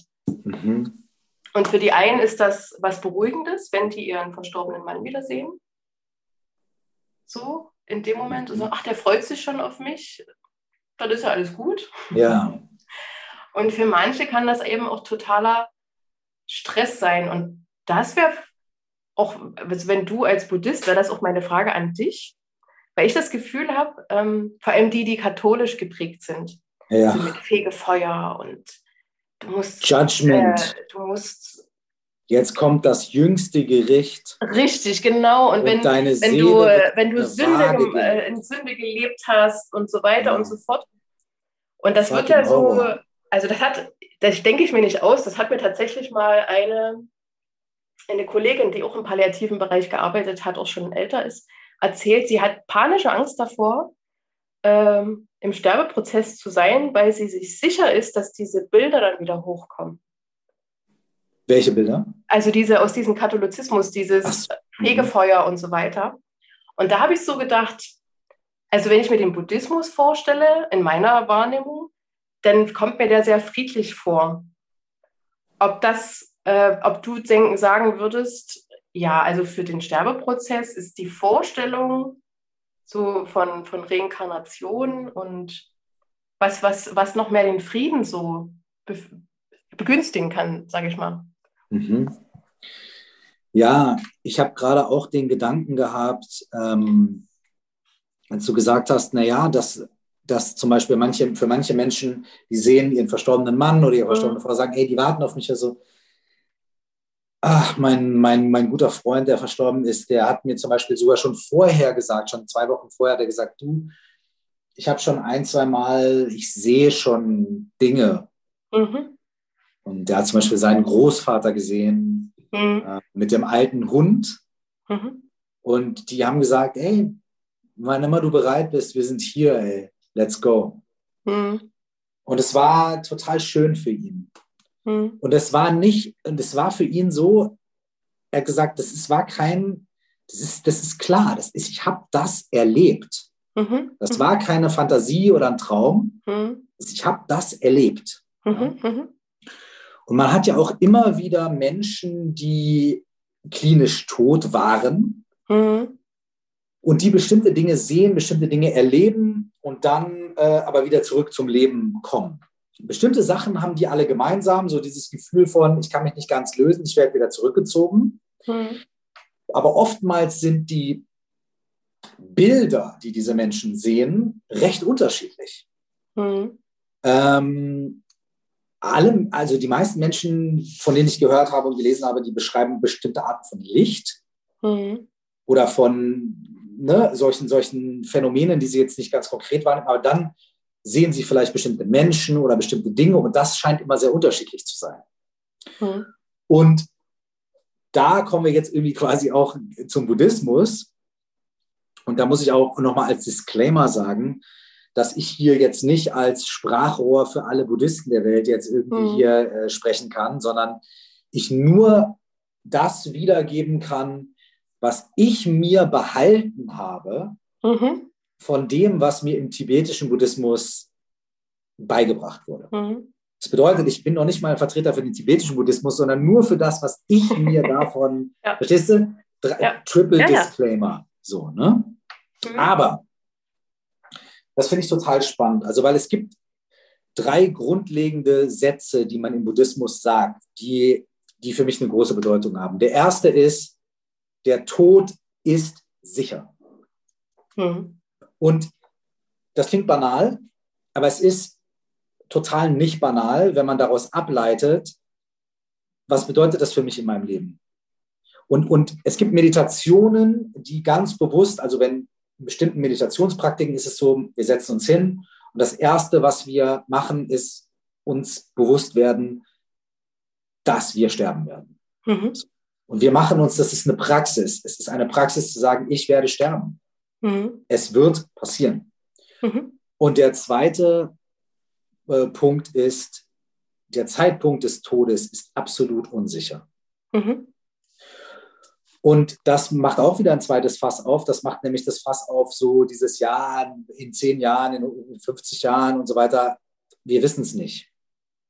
Und dann praktiziert man halt irgendwie so, ja, ich werde sterben. Uff. Mhm. Ui.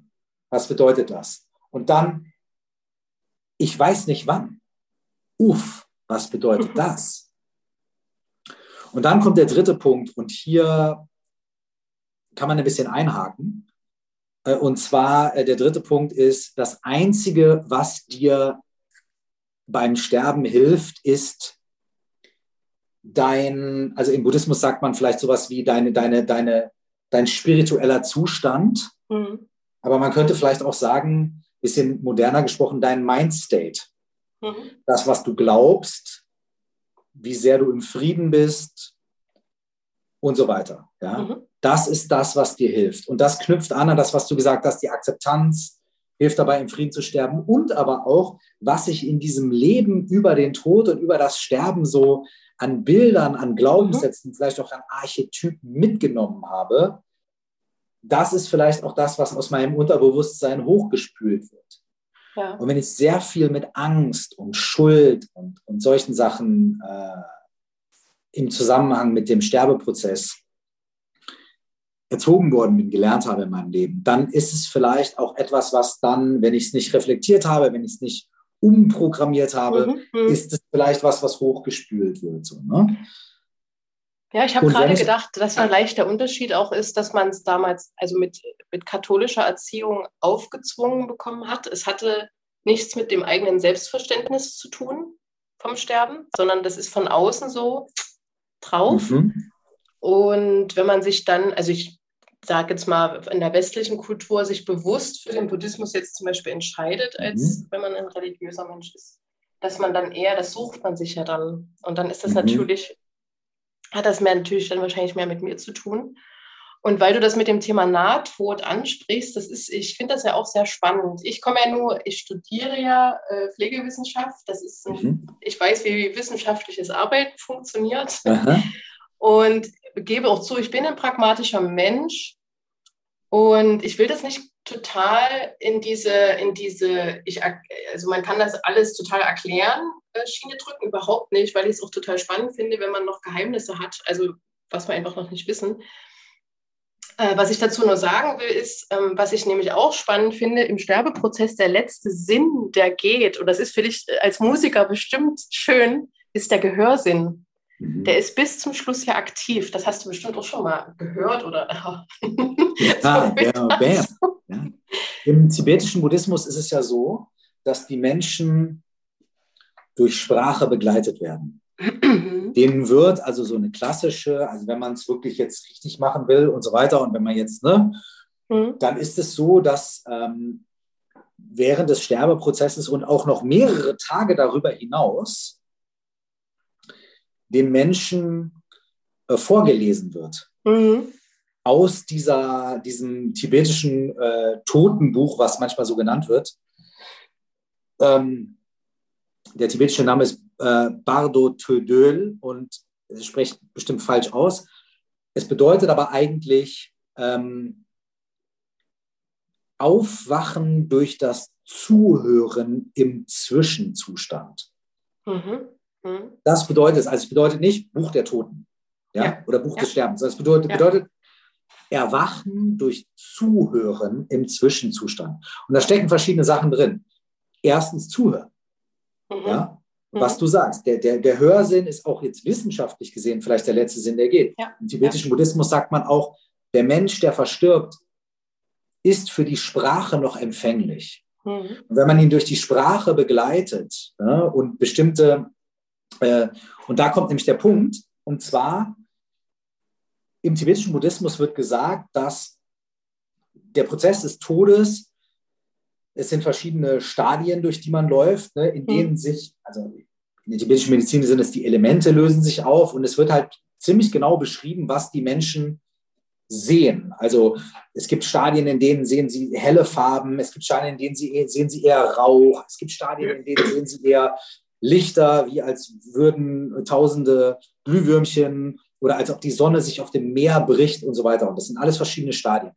Und der, der Geist, der menschliche Geist, der nicht darauf vorbereitet ist, wird da quasi mitgezogen, wie mhm. in so einem Strudel. So. Mhm. Und du weißt nicht, wo vorne und hinten ist. Wenn du dich aber vorher damit beschäftigst, und das ist auch wieder der Punkt, wenn du dich, wenn du, wenn du deinen Geist oder dein, dein, deine Persönlichkeit oder deine Erinnerung irgendwie mit bestimmten Assoziationen ähm, zum Tod irgendwie quasi äh, prägst oder ja, fütterst und ja. so, ne, dann, dann mhm. sagen die, die, die, tibetischen Buddhisten, dass der Prozess des Sterbens ein, auch ein bewusster Prozess sein kann, dass du bewusst durch diese Stadien gehen kannst. Und dann, da dein Hörsinn noch aktiv ist, wird es vorgelesen und es ist wie so ein bisschen wie so eine Reisebegleitung. Das ist so, jetzt passiert dir das und jetzt siehst du die und die Bilder. Hab keine Angst. Mhm. Das ist nur äh, quasi die Hitze deines Körpers, die sich dieses langsam verlässt und die, ja. hab keine Angst, bleib einfach da, bleib ruhig, erinnere dich an die Menschen, die du liebst oder erinnere dich an deine Lehrerin oder an deinen Lehrer, erinnere dich an ne, und so weiter und so fort. Bleib ruhig und ne, so, hab Vertrauen und dann geht es weiter. Ah, jetzt passiert dir das. Und jetzt siehst du Bilder von, im Buddhismus sagt man dann von irgendwelchen Dämonen, ja. Mhm. Ne, und im, im, im, im, im, im, im Christentum würde man sagen, jetzt siehst du Bilder von, von der Hölle oder von irgendwelchen, so, ey, das sind nur, und das ist das Wichtigste in dieser ganzen Sache im Buddhismus. Ja. Ja. Und das ist der Knackpunkt. Ähm, es wird immer wieder gesagt, all das sind nur die Projektionen deines Geistes. Oh, also so, alles, was du. Ja, ne, Wohltun der, gleich. die Hölle, die du siehst, ja, die Dämonen, ja. die du siehst, hab keine Angst. Ja, das sind nur die Projektionen deiner eigenen Ängste, deiner Fantasien und so weiter. Hab keine Angst, geh weiter. Und jetzt siehst du irgendwie dich liebende Menschen oder Götter oder was auch immer es ist, ein helles Licht. Das sind alles nur Projektionen deines eigenen Geistes.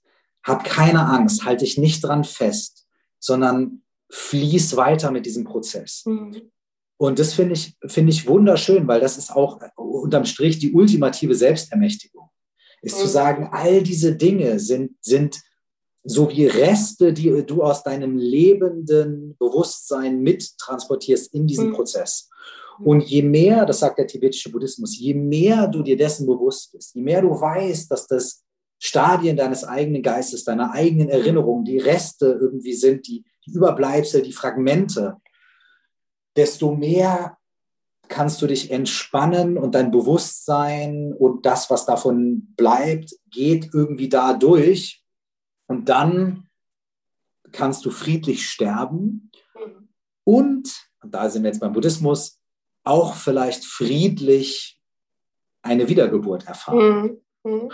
Denn was der Buddhismus auch sagt, ist, wenn du mit sehr viel Angst und sehr viel äh, Aggression oder Wut oder Überbleibsel aus diesem Leben in den Tod eintrittst, durch diesen Prozess gehst, mhm. werden das auch die Dinge sein, die dich zu deiner Wiedergeburt motivieren.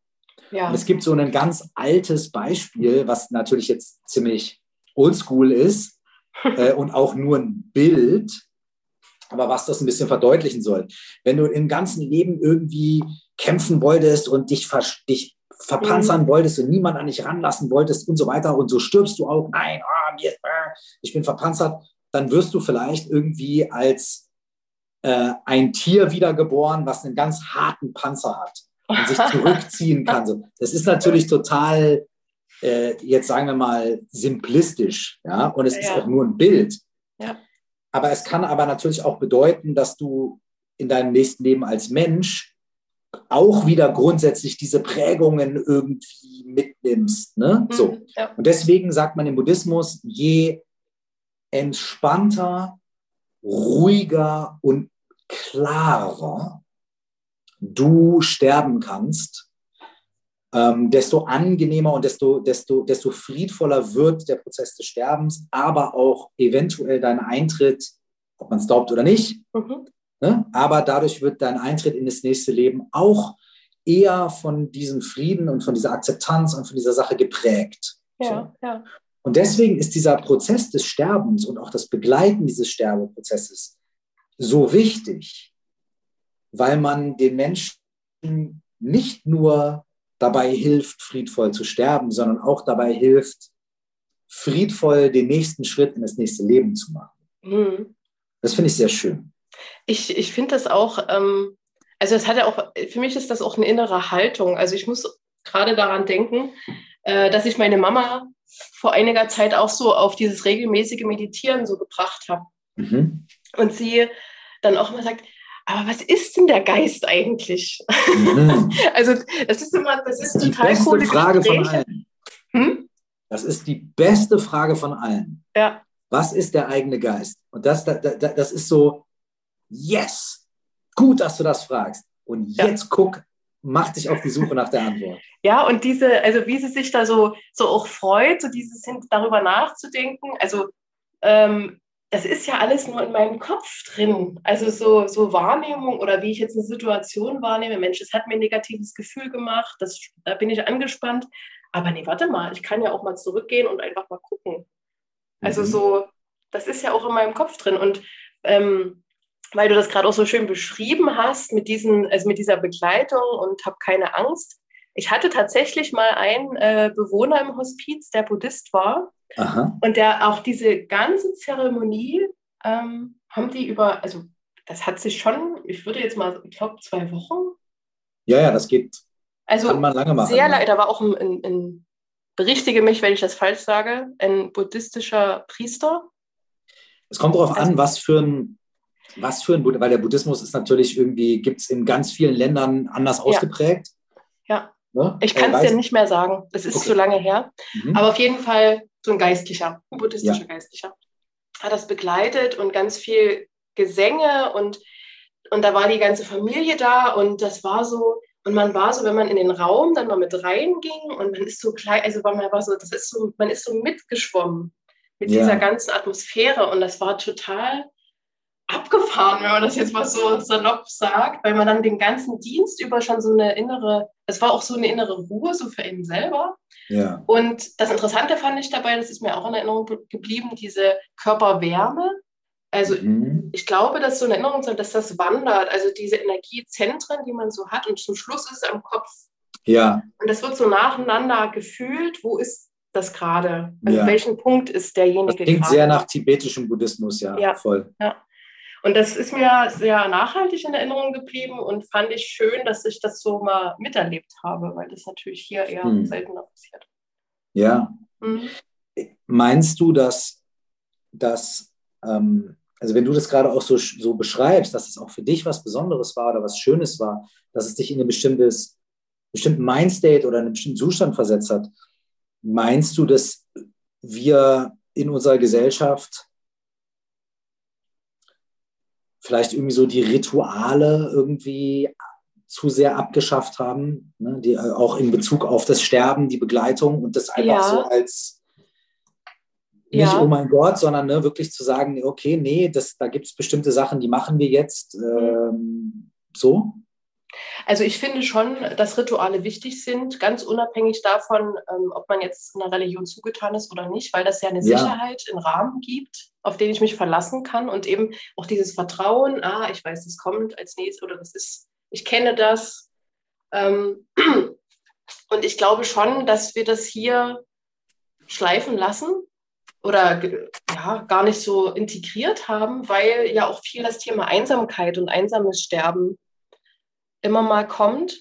Und ähm, der Vergleich dazu nochmal, ich habe einen Kollegen, der aus Mosambik kommt ursprünglich. Mhm. Und der war mal im Rahmen so einer Weiterbildung in seiner Heimat und hat dort, sagen wir mal, einen Freund haben die sich ausgetauscht über das über Bestattungskultur oder allgemein okay. mhm. So Sterbebegleitung. Und als er, also mein Kollege erzählte, dass in Deutschland das gar nicht so selten ist, dass niemand zur Bestattung kommt, dass es auch gar niemanden gibt und dass das immer mal das Sozialamt macht, machen muss. Ähm, dann ist der, der Freund aus Mosambik aus allen Wolken gefallen, weil ja. er hat gesagt, wenn eine Beerdigung mit wenig Leuten stattfindet, sind das mindestens 300 trotzdem. Und ja. dieses ganze Gemeinschaftsgefühl ähm, dort eher da ist, in dem Punkt, hat er zumindest berichtet. Und hier, ja, ist es irgendwie dann doch anonym. So vom, vom Gefühl her, jeder hat zwar so seine, seine, seine Familie, äh, familiäres Umfeld oder sein System, aber selbst da gibt es eben immer Momente, da ist dann so ja, da sind so unausgesprochene Dinge noch irgendwie im Raum, in der Familie, was, also ja, das ist, ich finde schon, dass, dass das so fehlt, diese, dieses äh, Vertrauensvolle durch Rituale, worauf man sich verlassen kann. Das denke ich schon, dass, dass wir das hier doch, dass ich mir das wünschen würde. Ich, ich möchte gerne vielleicht von meiner Seite auch was äh, sagen dazu, also nicht so sehr zu Ritual, sondern auf Beerdigungen gehen zum Beispiel. Ne? Mhm. Ähm, als mein guter Freund, von dem ich eben auch gesprochen habe, verstorben ist, äh, wir hatten einige Leute aus dem Freundeskreis, die nicht zur Beerdigung gegangen sind. Mhm. Und nicht, weil sie den Typen jetzt nicht cool fanden, mhm.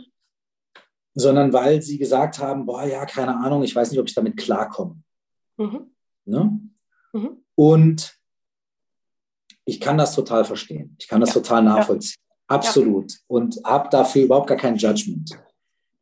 Aber ich kam mir vor wie das achte Rad am Fahrrad auf der Beerdigung. Ja. Mhm. Habe mich total scheiße gefühlt und deplatziert. Aber die direkten Angehörigen dieses, äh, dieses Freundes sind zu mir und zu unseren Freunden gekommen und es war nicht mit Worten zu beschreiben, wie viel es diesen Menschen bedeutet hat, dass wir da waren. Mhm. Ja. Und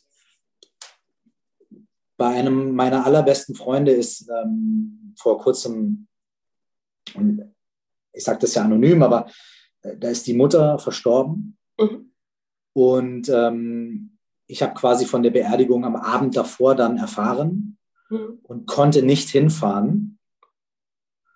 Und ähm, meine Eltern waren aber da. Ich wusste das nicht. Ich wusste nicht, dass meine Eltern hin, hingehen. Ne? Das war alles ganz spontan. Und wie viel es meinem Freund bedeutet hat, dass meine Eltern da waren. Mhm. Ähm, das lässt sich nicht in Worte fassen. Mhm. Und, ähm, und wie sehr ich mir heute noch denke, also nicht Vorwürfe mache, aber denke und einfach auch einen Schmerz im Herzen spüre und denke, was kann denn eigentlich wichtiger gewesen sein als das? Ne? Mhm. So. Und ähm, deswegen ist es vielleicht nur eine Sache, die ich, ähm, also das ist jetzt ein ganz, ganz persönlicher Monolog jetzt wie meinerseits. Ja. Ne? Ja. Aber ähm, äh, es, es, es, ist, es ist wahnsinnig schön und wahnsinnig wichtig und wahnsinnig, äh, ja, selbst wenn man keine Ahnung hat, was man da soll und nicht weiß, ob man die guten Schuhe anhat und auch nicht weiß, wo man sich in der Kirche hinsetzen soll oder nicht Kirche oder sonst mhm. was, es ist total scheißegal. Ähm, wenn man da sein kann für einen Menschen, der stirbt oder für einen Menschen, der gestorben ist, für Angehörige und so weiter und so fort. Einfach nur, wenn man es irgendwie mit sich selbst irgendwie vereinbaren kann, go for it. Ja. ja. Und wenn, wenn, wenn, wenn man sagt, nein, es geht wirklich nicht, ist okay. Klar, dann macht ihr keine, dann, dann ist okay. Aber wenn es irgendwie möglich ist, go for it. Man macht sich keine Vorstellung, äh, was es bedeuten kann. So. Ja, ich habe ein ähnliches Erlebnis auch gehabt, ähm, wo, weil du sagst, deplatziert auf einer Beerdigung. Das war ein, ein, Nachbar von mir, der war 27 und der ist ganz plötzlich verstorben. Also wir haben den ah. noch reanimiert. Und die äh, Freundin hat mich eingeladen sozusagen und, oder eigentlich darum gebeten, dass ich doch bitte äh, zur Beerdigung komme, weil auch die Eltern aus der Ukraine kommen und äh, sich gerne auch bedanken wollen. Und ich habe ich hab da sehr lange überlegt, weil ich ja. mit dir, mit dem Nachbar, ich hatte keine, also wir kannten uns gar nicht. Ja. Wir sind quasi da irgendwie, äh, ja, bin ich durch Zufall zu dieser, in diese Situation da reingekommen und ja. ich habe es aber gemacht und habe gedacht, im Nachhinein, es war auch gut, das war, das war auch wichtig, also aus ganz vielen Aspekten heraus und vor allem eben, dass, die, dass den Eltern das so wichtig war, ähm, sich auch mit mir nochmal darüber zu unterhalten. Ne? Also bei vielen, die nicht dabei sind bei dem Versterben, denen fehlt ja auch was. Also die wollen das ja auch oft wissen, wie ist derjenige verstorben. Mhm. Und äh, da irgendwie eine Lücke, also irgendwie fühlt es sich wie eine Lücke an, dass man das im Gespräch dann eben auch erzählen kann. In einer Art und Weise, die, wo sie damit auch abschließen oder zumindest auf eine lange Sicht gesehen. Ne? Ich meine jetzt nicht, dass die an dem Tag abschließen sollen, überhaupt nicht. Naja, klar, ja.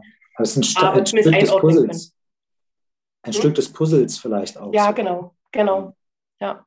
Hm. Weil das ist ja bei vielen Dingen, wenn so, wenn so ein, ein Versterben plötzlich passiert, das ist ja so, glaube ich, auch ein sehr großes Problem, dass es, wie du sagst, ein Puzzleteil fehlt. Warum, also ich, ich kann es mir gar nicht erklären, ich kann es nicht einordnen. Ich würde auch ähm, immer versuchen, wenn, wenn Zugehörige hadern, bleibe ich jetzt dabei, wenn der, wenn der Sterbeprozess sichtbar ist und spürbar ist, ich weiß nicht, ob ich das schaffe und so. Also wenn, wenn die nicht konkret sagen, ich will da nicht dabei sein, also da ist dieses Ich will nicht ein ganz großer äh, Kompass für mich als, als äh, Palliativpflegeperson, ja. dann akzeptiere ich das, keine Frage. Aber wenn ja. jemand noch so schwankt, dann mhm. versuche ich schon irgendwie zu gucken, woran liegt es und wie kann ich dir helfen, weil eigentlich merke ich, du willst es ja eigentlich doch oder du willst für denjenigen da sein, aber du weißt nicht, ob du es schaffst. Ob du es kannst, ja. Und dann äh, sage ich, nee, ich gebe dir die Hand. Und ich, ich habe ja solche Situationen zwar als Fachperson, also ich kenne das, ich, mir ist es vertraut. Es ist tatsächlich sogar so, ähm, weil du ja die Frage gestellt hast, mit dem überhaupt nach dem Sterbeprozess im Allgemeinen, es ist für mich sogar schon was Vertrautes. Also ich komme in ein Zimmer rein und ich kann dir sagen, nee, jetzt geht's los. Mm. Jetzt ist, da ist ein Gefühl da, jetzt stellt Ist das ein Gefühl oder ist das was, was du siehst? Ist das, hat das, ist das, das ist ein Gefühl. Ein Gefühl, ja. Das ist, ähm, da gibt es auch, ähm, um den fachlichen Teil zu bedienen, gibt es auch Aha. tatsächlich Studien über Intuition bei Pflegefachpersonen. Ja. Das ist kein, kein, ähm, kein Quatsch oder so. Ja, ja, na, ja, ja. Das ist tatsächlich äh, erforscht ähm, und ist ganz spannend, dass das wirklich äh, aus Dingen, die ja unser Unterbewusstsein wahrnimmt, was gar nicht in mein Bewusstsein kommt. Also wie oft ich im Nachtdienst, und da kann dir jeder aus dem Fach sagen, ja, das kenne ich auch, den Moment, ich müsste jetzt mal ins Zimmer gehen. Mhm. Ich muss mal gucken. Irgendwie habe ich das mhm, Gefühl, ja. ich muss da hingehen. Ja. Und in dem Moment verstirbt derjenige oder ist kurz davor. Ja.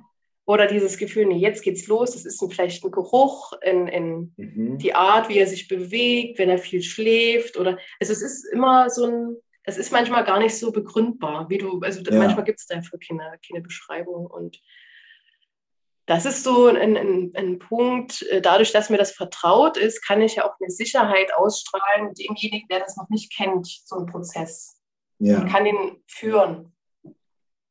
Ganz äh, banal gesagt, wenn er, wenn er möchte. Also gebe ich einen Ball, das Gesprächs, äh, eröffne das Gespräch darüber. Das ist meistens ja erstmal drüber zu reden. Und dann erfährt man ja sowieso meistens noch mehr, was so noch vielleicht Ängste dahinter sind. Und wenn man die hat, und besprochen hat, dann sind viele ganz dankbar, wenn sie dann dabei waren. Und tatsächlich äh, ist es sogar auch so, also ich habe das immer gemacht, dass ich auch nach dem Versterben die Zugehörigen gefragt habe, wollt ihr noch mit dabei sein, wenn ich ihn versorge, also anziehe, wollen wir noch zusammen Sachen aussuchen? Und dann, oh, danke, dass, dass Sie gefragt haben. Ich hätte mich nicht getraut. Ja zu fragen, ob ich den äh, nochmal, ob ich den nochmal waschen darf, rasieren darf, irgendwie eine Zuneigungshandlung ja, ja auch da hm. noch habe oder das Bedürfnis danach habe. Oder nochmal übernachten. Das hatten wir auch. Oh, es ja. ist nicht so oft, aber das hatten ja. wir auch. Weil wir können die ja zum Teil auch äh, länger als jetzt eine Normalstation auch mal da lassen und dann haben die auch sich daneben gelegt und haben dann übernachtet nochmal. Im Buddhismus wäre es drei Tage Minimum. Mhm. Hättet, äh, gäbe es da, also wie ist es da in Deutschland aufgestellt? Gibt es nee, in Deutschland ist es leider nicht so. Das, ich, äh, das ist auch, glaube ich, Ländersache. Ja. Und das ist, es schwankt zwischen 24 und 36 Stunden. Was man aber auf alle Fälle machen kann, das wissen viele nicht, wenn derjenige im Krankenhaus verstirbt, weil das wollen ja viele eigentlich gar nicht ähm, dann kann man den nochmal nach Hause holen, mit, also mit einem Bestattungsinstitut, aber das geht.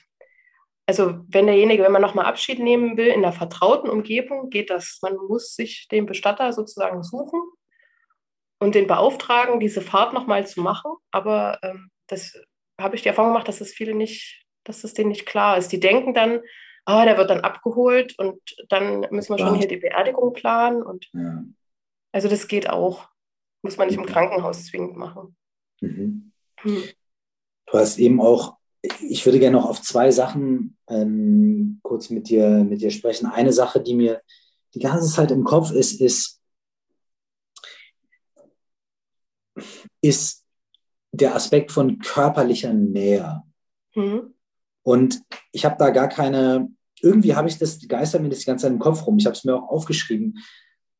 Hast du die Erfahrung gemacht, dass Menschen, die sterben, im Sterbeprozess sind und so weiter, dass, die, dass sich ihr Verhältnis zu körperlicher Nähe verändert? Also dass die Menschen mehr Verlangen danach haben oder weniger Hemmungen oder ist das total individuell? Ah, also das ist sehr unterschiedlich und es hängt auch zum Teil davon ab, welche Erkrankung da im Vordergrund steht. Ähm, ich hatte dazu auch mal einen Text geschrieben, fällt mir gerade ein, so in der Art. Und zwar, ähm, wenn das jetzt eine, eine, Krebserkrankung ist, die mit einem, mit einem körperlichen, also mit einer körperlichen Veränderung einhergeht oder man sieht es oder man riecht es oder so. Ja. Dieses Bedürfnis nach körperlicher Nähe, das geht nicht weg. Ja. Aber das Problem ist, dass, ähm, dass das Umfeld damit nicht umgehen kann. Also kann ich auch total verstehen. Und das oft, ähm, also ich setze mich zum Beispiel, wenn jemand zum Beispiel unruhig ist, im Nachtdienst oder so war das mal. Mhm. Und ich setze mich neben den und kraul denen mal den Rücken oder ja. streicheln. Wie, da brauche ich kein Beruhigungsmittel manchmal. Also das brauche ich generell wenig, aber, oder ich will das nicht so oft. Aber da entspannen die schon und denken, oh, oder umarmen, eine Umarmung, ja. haben ganz viele ähm, dann weniger, weil Berührungsängste da sind. Weil diese Krankheit mit dieser körperlichen, manchmal wird man ja auch, also ist man ja auch entstellt zum Teil. Oder ja, also man ist einfach nicht mehr der, der Mensch so in dieser Art und Weise, wie man, wie man sich auch kennt. Das ist das eine, dass man, wie gesagt, äh, das Bedürfnis ist noch da, aber man kriegt es weniger zurück. Und das ist dann manchmal so das Problem, dass das nicht kommuniziert wird. Ah, das Bedürfnis der Menschen ist schon da, aber ja, ja. Es, es, es, ähm, es mangelt oft eher daran. Ja, ja. Ah, ja. Und dann gibt es aber auch ähm, die Erkrankungen oder die Menschen, die so eine ähm, so ein Körpergefühl dann nicht mehr haben. Also das, das nennt man dann Körperschemastörung jetzt im, im Fachjargon, ja. dass man ähm, so das abspaltet, weil, wenn man so eine Krebserkrankung hat, dass man so manche Sachen, wenn das jetzt Wunden sind oder ja. irgendwelche Schläuche aus den Bäuchen raus oder irgendwas, da gibt es ja nur ein paar Sachen, dass man das abspaltet und das nimmt man gar nicht mehr wahr, aber gleichzeitig auch dieses Körpergefühl nicht mehr so da ist. Mhm. Und da eher Berührungen manchmal zu viel sein können. Das ja. ist auch, aber ja. grundlegend würde ich sagen, überwiegend, ähm, dass, dass die Menschen ein hohes Bedürfnis nach körperlicher Nähe haben, gehalten werden wollen, auf jeden Fall. Ja, ähm, ja würde ich so, so, so sagen, dass das schon auch ein Thema ähm, ist, was leider zu wenig Beachtung findet tatsächlich. Was, was ist das, was du in den letzten Jahren in dieser Arbeit, und ich meine, du machst ja nicht nur das, du studierst gerade mhm. äh, und, und, und machst auch andere Dinge, aber was ist das, was du für dich aus dieser Arbeit aus den letzten Jahren irgendwie am meisten mitnimmst, was du wirklich auch in deinem täglichen Leben, was dein tägliches Leben heute anders sein lässt? Gibt es da was? Ja, Achtsamkeit.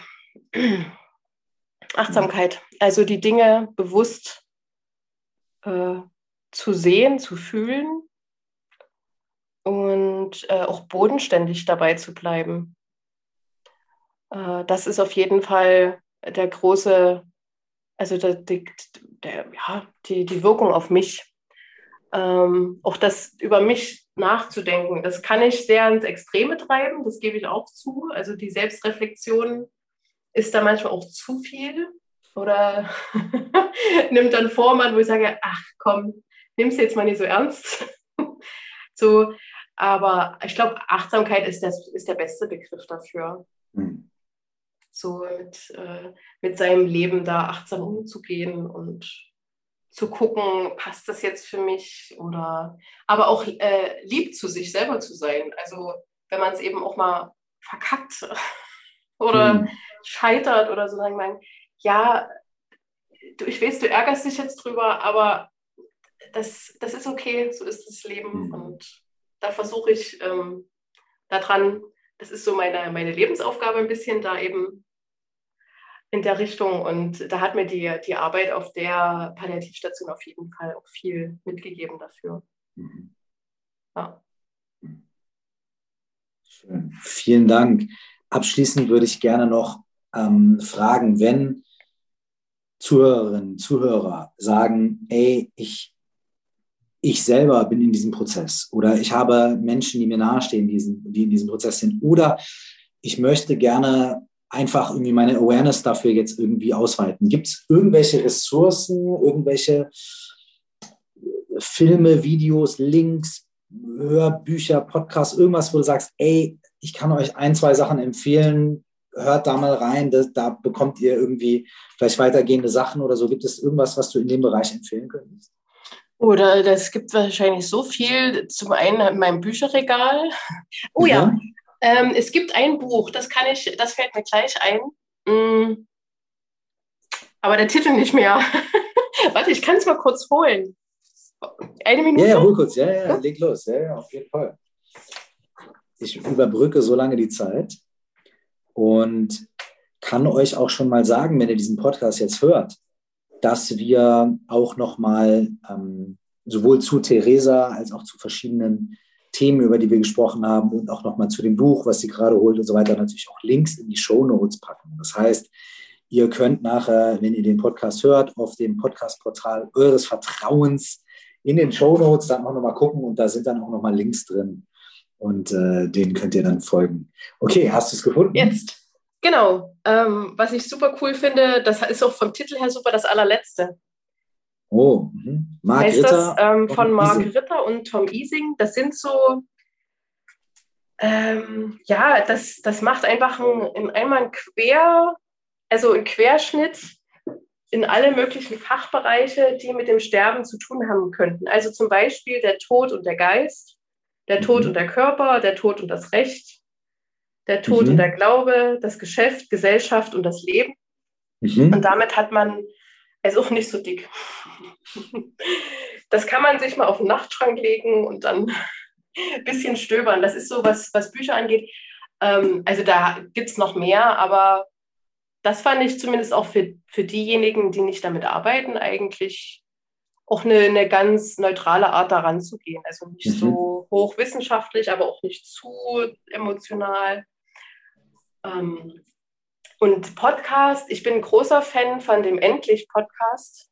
Das sind ja okay. zwei Frauen aus Berlin, also endlich einfach eingeben ja. und die machen das tatsächlich, glaube ich, schon drei oder vier Jahre und haben mhm. da auch verschiedenste ähm, GesprächspartnerInnen schon gehabt äh, zu verschiedenen Themen und auch eigene Gedanken dazu. Und da haben sie so einen kleinen, äh, so einen, so einen Mini-Impuls, Fahrradgedanken, glaube ich. Das, da bin ich ja der Fan davon, weil ich mag Fahrräder über alles. Ja, man sieht bei dir im Hintergrund auch die Zeichnung eines Fahrrads. Hier bei dir in der Küche ja, oder, oder ja, ja. wo auch immer wir du gerade bist. Ja. Genau, und äh, ich kann das ja teilen, beim Fahrradfahren kommen einen wirklich auch äh, sehr produktive Gedanken, mhm. fortbewegen und in Gang bleiben und so. Genau, also die zwei Sachen kann ich jetzt ad hoc Super. sagen. Und Aha. ja, ansonsten, ich kann dir ja auch noch mal was an Links schicken oder so. Und das gerne, die packen wir dann gerne noch irgendwie in die Shownotes ja. zu, dem, zu dem Podcast. Ich habe ein Buch was sich mit, äh, der, mit dem, dem, Buddhismus und dem Blick auf, auf den Tod und das Sterben im Buddhismus äh, beschäftigt, aber nicht nur mit dem Sterben, sondern auch mit, unmittelbar mit dem Leben. Das Buch, da ist drin, was draufsteht. Es heißt, Leben ist Sterben. Mhm. Wie wir uns auf das Sterben, den Tod und darüber hinaus vorbereiten können. Von äh, Dzongsa Khyentse Rinpoche, ein unaussprechlicher Name, ein tibetischer Lama. äh, das ich auch dann hier in den äh, Shownotes verlinken werde. Und äh, das schicke ich dir, Theresa, ah, cool. wenn du magst. Ja, gerne. Cool. Ey, vielen, vielen Dank für deine Zeit und vielen Dank für deine Offenheit und ähm, fürs Teilen und auch dafür, wie, ähm, ja, wie, wie, wie, wie klar und ähm, empathisch, aber auch humorvoll du diesen Sachen begegnest. Und vielen, vielen Dank dafür, dass du die Arbeit Danke. machst, die du machst. Ja. Denn äh, wir brauchen dich. Und schön, dass du da bist. Vielen, vielen Dank. Hat mir sehr viel Freude gemacht, zu plaudern. Das freut mich. Dankeschön.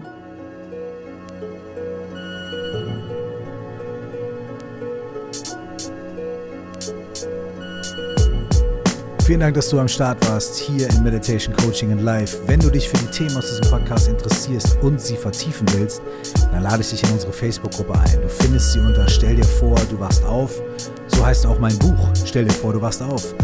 Kannst du überall bestellen. Und mein neues Buch, 199 Fragen an dich selbst, was am 14. Dezember erscheint, kannst du ebenfalls jetzt bereits überall vorbestellen. Bis wir uns wieder hören, nur das Beste. Ciao.